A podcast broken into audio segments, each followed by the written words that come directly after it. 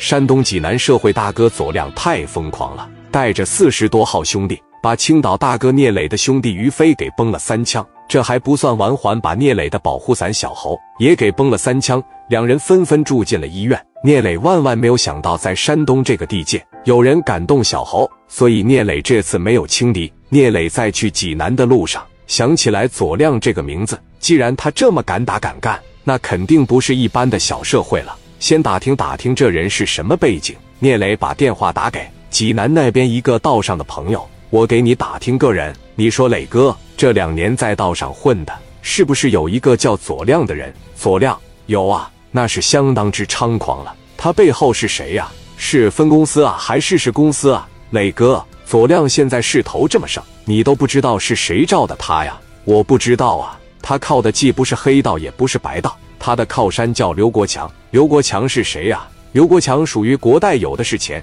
就是在山东，只要是挣钱的买卖，没有他不参与的。左亮是跟着刘国强的，就是小侯他爹见着刘国强也得刘总啊，刘总的，感谢你这些年为我们这边做的贡献。要是做到这个程度的话，基本上在朝廷里边也都会有人了，有的是米。挂了电话，聂磊当时眼珠子在这滴溜一转。他就琢磨，我怎么先找着这个左亮？如果说真是刘国强罩着他的情况下，那恐怕这个事还不太好摆。说简单点，就是有人就是有钱，你就是动不了人家。聂磊跟于飞通了一个电话，直接奔着这个医院里面的就来了。小侯在这憋着闷气，他有点啥事不想给他爹说，为什么呢？侯醒一直嘱咐他，不要求你能有什么出息，只要不在外面惹是生非，平平安安的度过一生就行了。所以出了这个事，他也不敢跟他爸说。聂磊当时一进来，看到病床上的于飞和小侯都包着腿，他也很心疼。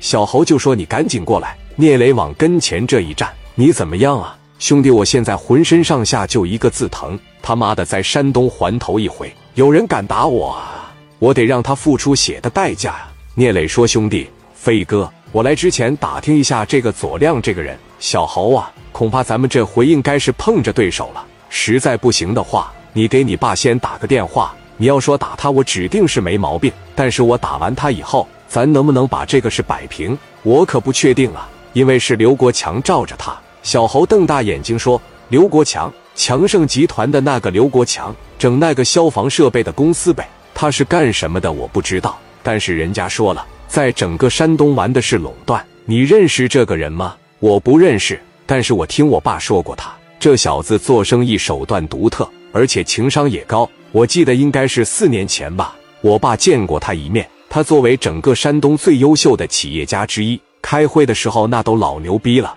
对这个小事是小省省了，有什么要求都是明着提的。老侯，明年你得给我多少多少指标，你明年得给我说多少多少便利条件，我才能怎么怎么的。人家往这一坐，那是趾高气昂。一旦他出了什么问题，得给咱们这边造成非常大的损失。咱们山东这边的 GDP，那得是眼睛看着往下滑，绝对不是我爸想看到的事情。所以说，一个国代不是那么好办的。小侯听说是他的时候更懵了，那怎么办呢？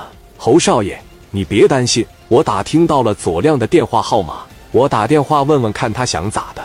我得给你出这口气呀，你不想出这口气吗？